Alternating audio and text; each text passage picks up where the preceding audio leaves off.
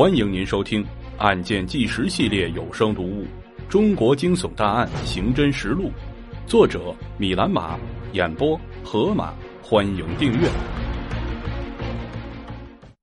黄勇智能木马连环杀人事件第二集，抓获黄勇。回到县城之后，张雷并没有当时就回家，也没有报案，因为逃过劫难的他吓坏了。害怕黄勇会跟踪发现他家的位置，他在同学家过了一夜，第二天才敢回家，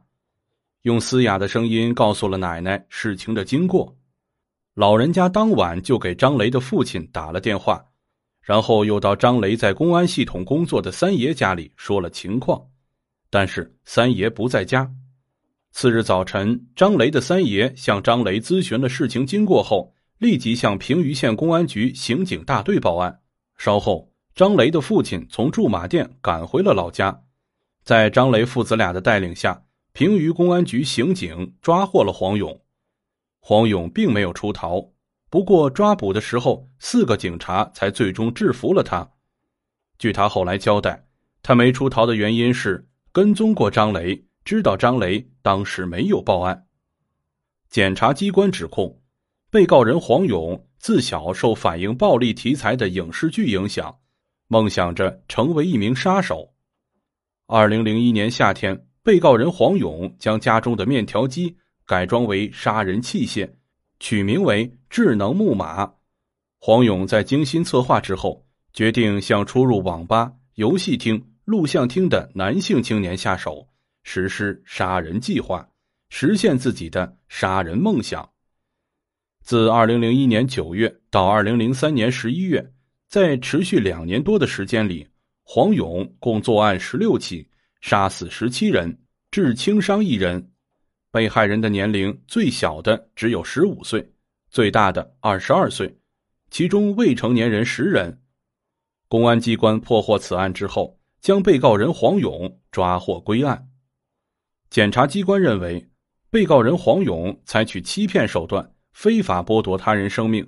杀人作案十六起，造成十七人死亡，一人轻伤，性质极其恶劣，后果极其严重，造成了极恶劣的社会影响，触犯了我国刑法第二百三十二条第五十七条第一款之规定，故意杀人罪。黄勇的案例属于典型的变态系列杀人案。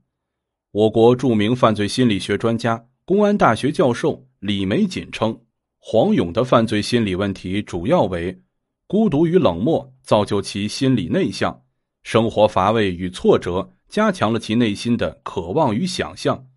影视中的英雄暴力行为唤醒了其梦想，良好智力与独居成为了黄勇的杀人想象。黄勇生活在离平舆县城二十公里远的一个偏僻的小村，父母都是农民。家里兄弟三人，他是老大，自称小时候比较乖，学习成绩很一般，在小学留过三次级，性格内向。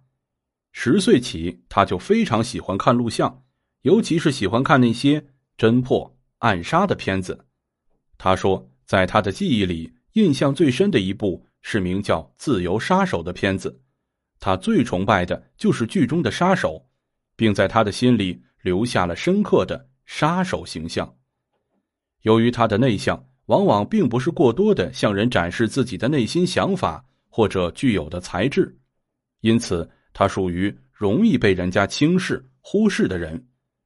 同时，他的沉默、他的内向，使他在生活中没有机会品尝成功，没有因为个人的某种努力而获得成功的快乐感受，在遇上家庭的冷淡。周围人的冷落使他更容易陷入想象之中，这时一部文学作品或者是一部影视作品，都会引发他的无穷遐想，甚至出现幻想，将自己与作品中的人物认同，想象着自己成功的形象，想象着自己向作品中的人物行事、成功和荣耀，这种想象逐渐成为了性格孤独者的重要伴侣。甚至是心理伙伴，使他更加愿意个人独处，以便在个人独处时进行想象，在想象中得到心理上的莫大满足。